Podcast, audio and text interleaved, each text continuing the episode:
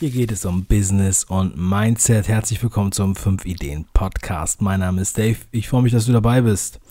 Ähm, in dieser Folge möchte ich eine äh, Folge, die ich letztens aufgenommen habe, aufgreifen, sozusagen.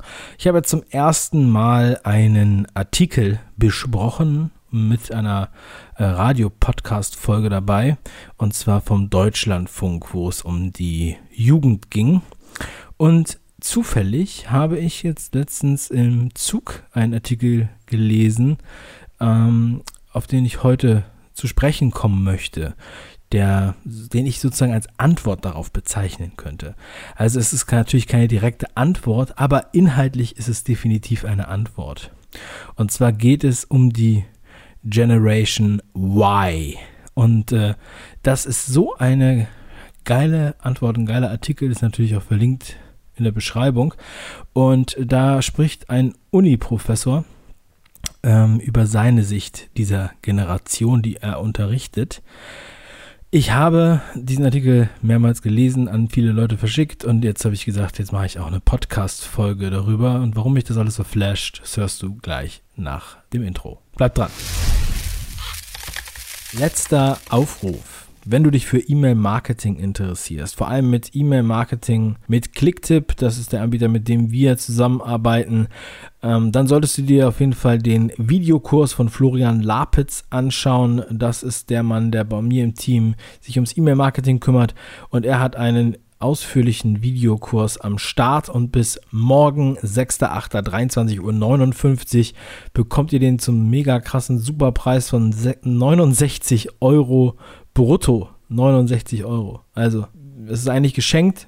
Wie gesagt, Last Call. Also klick einfach auf den Link in der Beschreibung. Und jetzt geht's los mit der Show.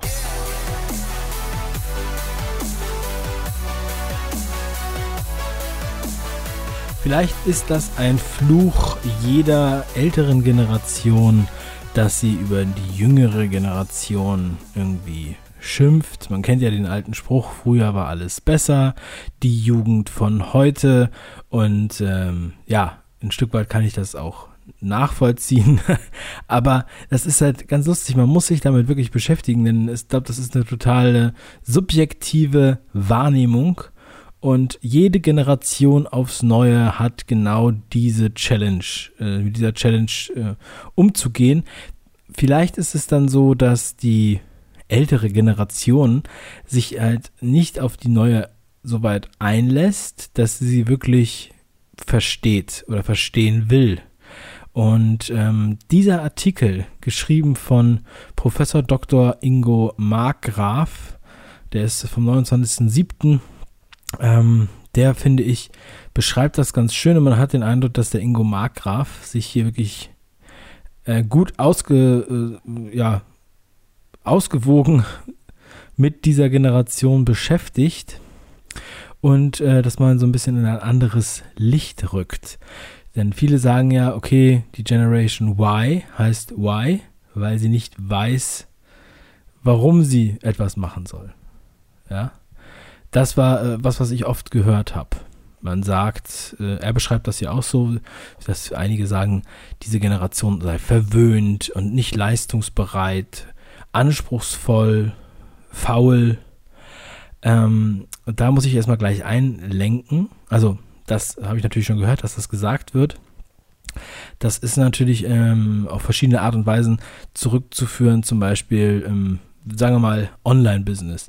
Wenn jetzt äh, jemand sagt, ja, ich möchte gern ein Online-Business starten und möchte jetzt, hm, sagen wir mal, Produkte online verkaufen. Sagen wir mal, verkauft was bei Amazon FBA.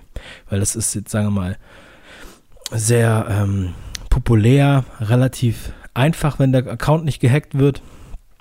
Und ähm, so, dann sagen manche der älteren Generation, und das weiß ich aus eigener Erfahrung, ja, die wollen ja nur nicht richtig arbeiten, dass sie sowas machen. Man muss halt sagen, dass die faulen Menschen, ja, die fauleren Menschen, was haben die in dieser Gesellschaft gebracht? Das waren die fauleren Menschen, die zum Beispiel auf dem Feld geackert haben, ähm, in einer Großfamilie, und dann irgendwann keinen Bock mehr hatten, auf dem Feld zu pflügen mit der Hand. Da gibt es einen Typen, über den wird in seiner Biografie geschrieben, dass es so war. Der, äh, weiß ich nicht, einer von sieben oder neun Kindern, ich weiß nicht mehr genau, pflügt also auf diesem Fer äh, Feld und sagt, diese Arbeit ist menschenunwürdig. Wir brauchen eine Maschine, die das macht. Das heißt, dieser faule Junge war zu faul, das zu machen und hat deswegen sich dafür eingesetzt, Trecker zu bauen. Dieser Typ hat später Autos gebaut, hat dann die ähm, ja, äh, Fließbandarbeit quasi etabliert und das war Henry Ford. So, faule Leute haben sich gedacht, es ist scheiße, Eis aus dem See rauszusägen, das dann hunderte Kilometer mit dem Pferd äh, durch die Gegend zu schleppen, um einen äh, Schrank zu haben, in dem man Sachen für eine gewisse Zeit aufbewahren kann, ohne dass sie vergammeln. Da, solche Leute, die, die haben dann einen Kühlschrank entwickelt. Ja? Ich meine, heute, da gibt's, haben, haben faule Leute was erfunden, damit man nicht mehr ähm, aufstehen muss, um seine Kaffeemaschine anzuschalten, sozusagen, ja, mit Internet of Things. Das heißt, man sollte mal nochmal drüber nachdenken, was faule Menschen eigentlich äh, bewirken. Denn faule Menschen, ich rede nicht von dummen, faulen Menschen unbedingt, sondern dadurch, dass sie bequem sind, suchen sie halt einen Weg, um etwas besser umzusetzen. Aber jetzt noch kurz wieder zurück zum Artikel. Ähm, der der äh, Dr., Professor Dr. Markgraf, der schreibt hier, dass die Generation seiner Meinung nach sehr viel ehrlicher ist, als er selbst es war. Schon im ersten Gespräch beim Bewerbungsgespräch oder gerade ganz neu im Beruf fragen die Leute nach Homeoffice, flexibleren Arbeitszeiten und wie sie Überstunden abfeiern können. Ich weiß noch, als ich meine Ausbildung angefangen habe, das war 2002, da musste, habe ich angefangen, die Ausbildung, äh, hat man ja die ersten drei Monate Probezeit. Ich musste direkt zu meinem Chef und sagen, ja, ich fange jetzt am, am 1.8. an, am 2.8. Ähm, ja, ich muss jetzt weg. Meine Oma hat nämlich Geburtstag. 2002, das ist vor 15 Jahren gewesen. Meine Oma hat nämlich jetzt wieder Geburtstag. Und ähm, wir fahren jetzt alle gemeinsam da zum Geburtstag, riesengroße Party. Sie wird jetzt 85, wurde damals halt 70. Mein Chef, nach zwei Tagen, ich musste früher gehen, hat mich gehen lassen. Ich würde nicht sagen, dass ich zur Generation Y gehöre, aber es gehört zum normalen Leben dazu. Und ich glaube, das war in früheren Zeiten undenkbar, dass man sowas dann macht. Dass dann dafür, ähm, dass man dafür früher gehen ähm, durfte. Deswegen nochmal viele Grüße an meinen lieben alten Chef, Herrn Hartmann, der das damals gemacht hat. Ich hoffe, es geht Ihnen gut. Dann ist den, der Generation Y, es sind alles Themen, die ich hier auch schon mal angesprochen habe, aber es ist eine sehr, sehr geile Zusammenfassung. Zwar die Soft Skills spricht er an. Ich habe eine Sendung gemacht über Soft Skills. Ich habe eine, ich habe darüber gesprochen, äh, als wir über Programmierer gesprochen haben, über ähm, ähm, Fachkräfte finden und so weiter. Wie kriegt man denn die Mitarbeiter? Was wollen die Mitarbeiter? Wie identifizieren sich die Mitarbeiter mit einem Unternehmen? Nicht durch das Geld, sondern durch respektvollen Umgang im Team, durch Wertschätzung durch die Vorgesetzten, so wie bei Mike Fischer, der Ideen ernst nimmt, etabliert, eine Ideenkultur etabliert. Mike Fischer, hört euch die Sendung an. Es sind sogar zwei über ihn. Ähm, auch die Vereinbarkeit von Familie und Beruf finde ich definitiv auch sehr wichtig. Es ist ein großes Thema, vor allem für Frauen. Ähm, und, und dann sagt er selbst auch in diesem Text, das Gehalt kommt erst danach. Und er sagt, das ist auch noch sehr, sehr geil, das Why steht nicht für, warum soll ich was machen, sondern es steht für genau das, was wir als Kinder, also ich weiß nicht, ich glaube auch die Jüngeren immer gehört haben in einem Lied. Wieso, weshalb, warum? Wer nicht fragt, bleibt dumm. Ja, der eine oder andere hat es vielleicht erkannt in meiner charmanten Art und Weise dieses Lied jetzt hier zu äh, zitieren. Die Generation Y will alles erklärt haben. Und das finde ich geil. Ich finde, das, ähm, das ist ein ganz, ganz wichtiger Schritt. Ich hoffe, dass es wirklich so ist. Und wenn das bis jetzt noch nicht macht, der sollte es tun. Ich habe meinen ersten Film, meine erste Doku, die ich gedreht habe, das war, weiß ich nicht, vor, weiß ich gar nicht mehr, vor acht Jahren, neun Jahren, äh, irgendwie acht, neun Jahre her da haben wir bei der Bundeswehr gedreht.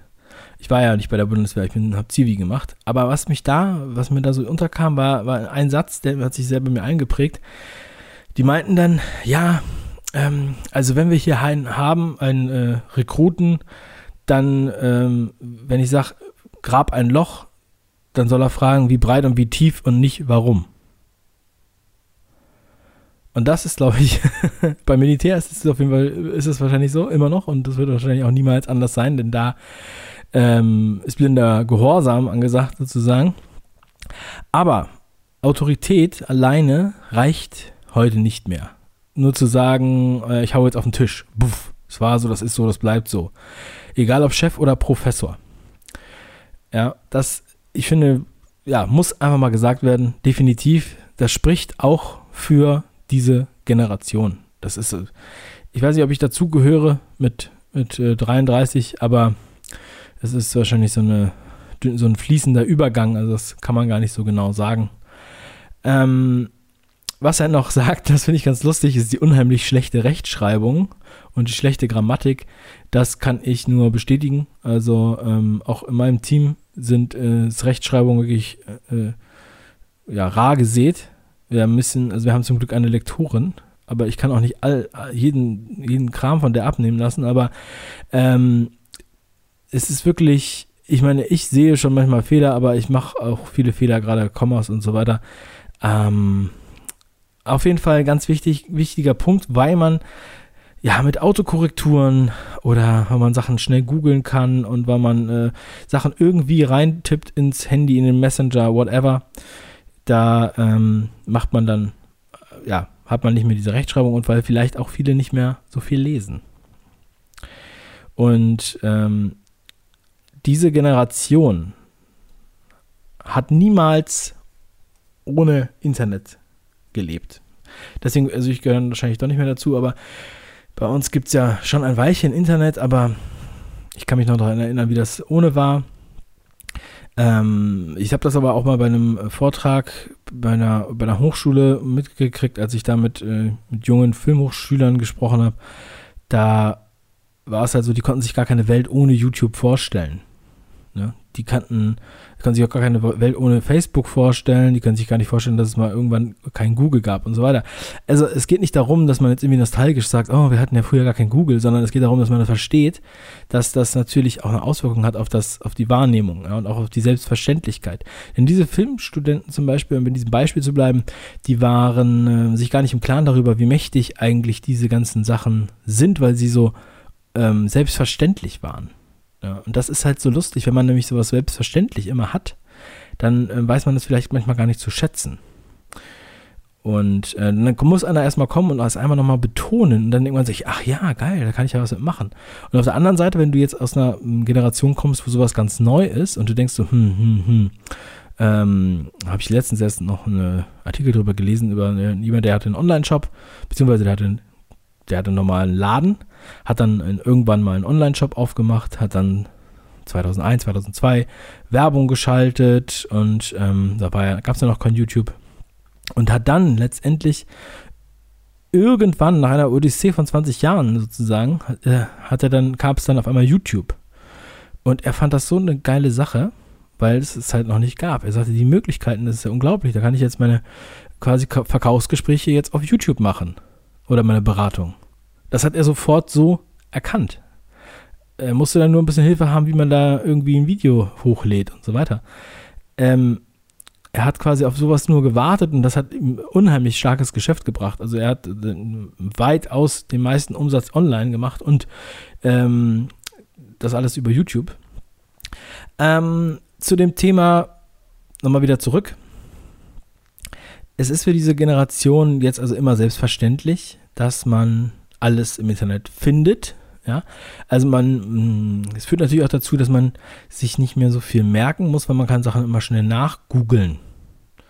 Oder man kann äh, eine Community fragen.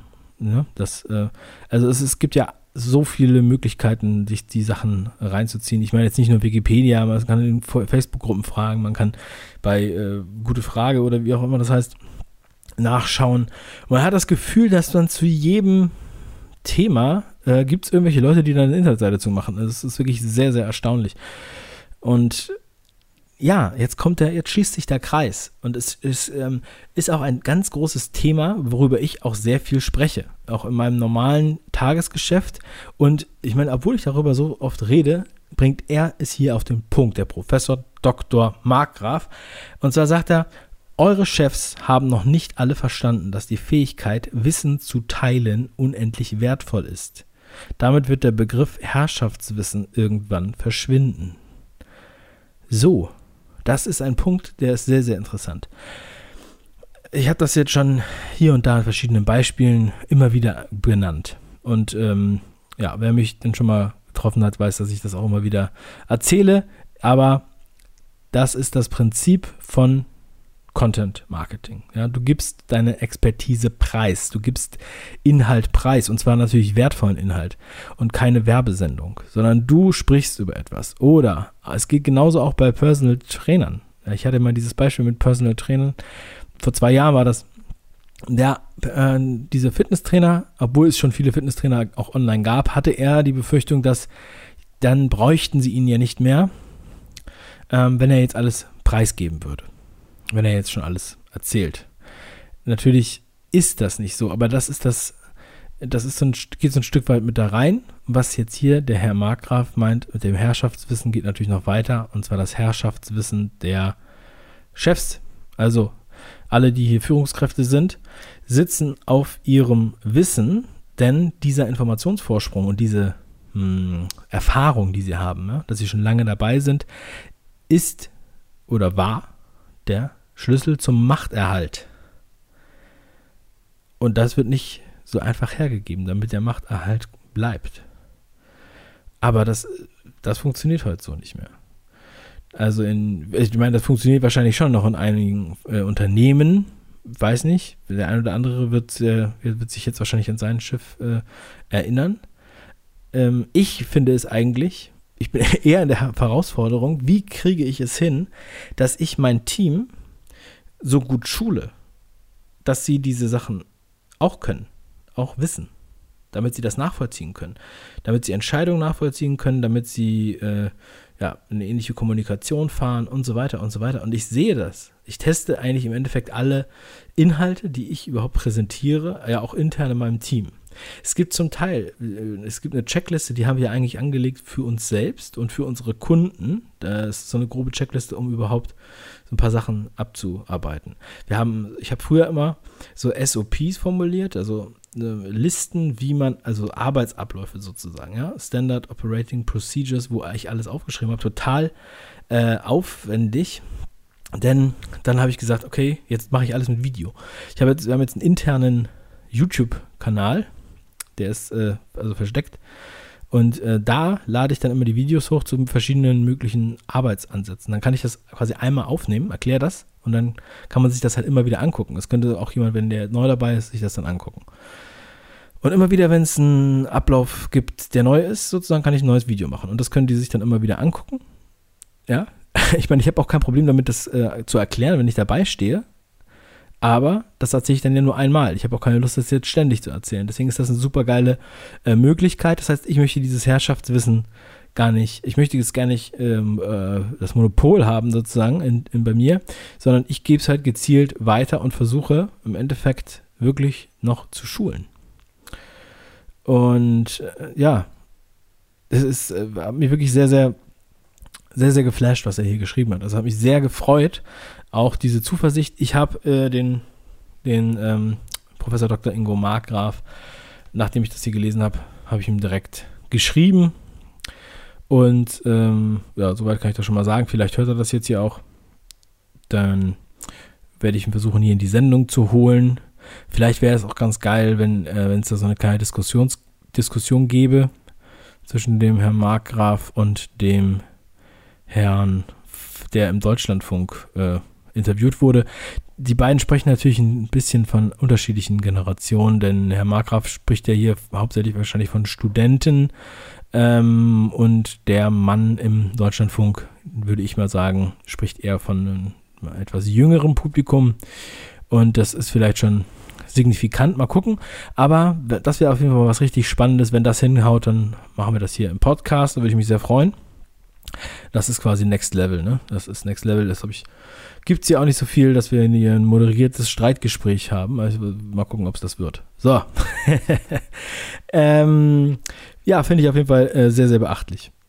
Und äh, dann spricht er noch davon, dass halt, ähm, ja, also es gibt halt zu, viel, zu wenig Jugend, äh, also beziehungsweise der demografische Wandel ist ja das Problem. Äh, anderthalb Millionen äh, Menschen weniger im Alter zwischen 30 und 60.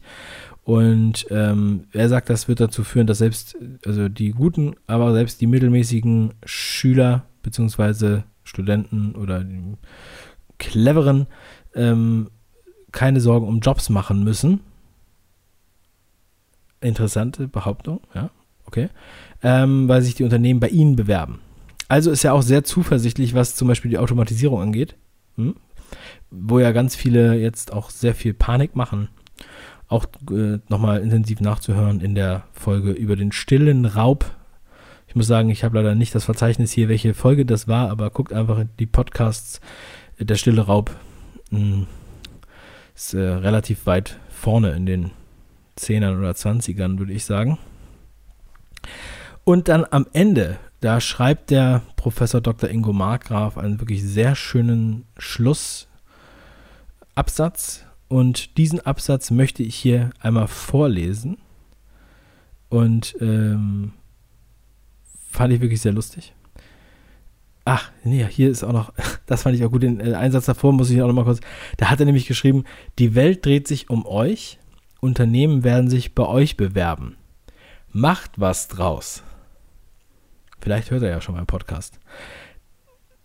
Okay, und der letzte Satz, den ich jetzt unbedingt, äh, der letzte Absatz, den ich vorlesen möchte, ist, liebe Generation Y, macht bitte so weiter und lasst euch nicht verbiegen. Passt euch nicht an, lasst die anderen sich euch anpassen. Aber passt ein bisschen auf. Viele von euch sind sehr behütet aufgewachsen, immerhin hat eure Elterngeneration den Begriff Helikoptereltern hervorgebracht. Und ahnen nichts Böses. Ihr verlangt euren zukünftigen Arbeitgebern viel ab. Nicht alle finden das witzig. Ich mag euch. Euer Professor Dr. Ingo Markgraf. Den ganzen Artikel könnt ihr äh, natürlich äh, ganz normal lesen, businessinsider.de. Da habe ich ihn her und ähm, verlinke ihn natürlich in der Beschreibung. Schreibt mir gerne, was ihr davon haltet. Also finde ich wirklich eine tolle Sache. Und ähm, deswegen muss ich das hier unbedingt mal erwähnen. Ansonsten wünsche ich jetzt noch ein wunderschönes Wochenende macht was draus. Und ich bin sehr, sehr gespannt, was die nächsten Projekte sind, die hier so entstehen. Ich freue mich auf euer Feedback per E-Mail an David at äh, an, an Dave at 5ideen.com oder mein Twitter. Alles verlinkt in der Beschreibung. Und jetzt bis zum nächsten Mal. Euer Dave. Ciao.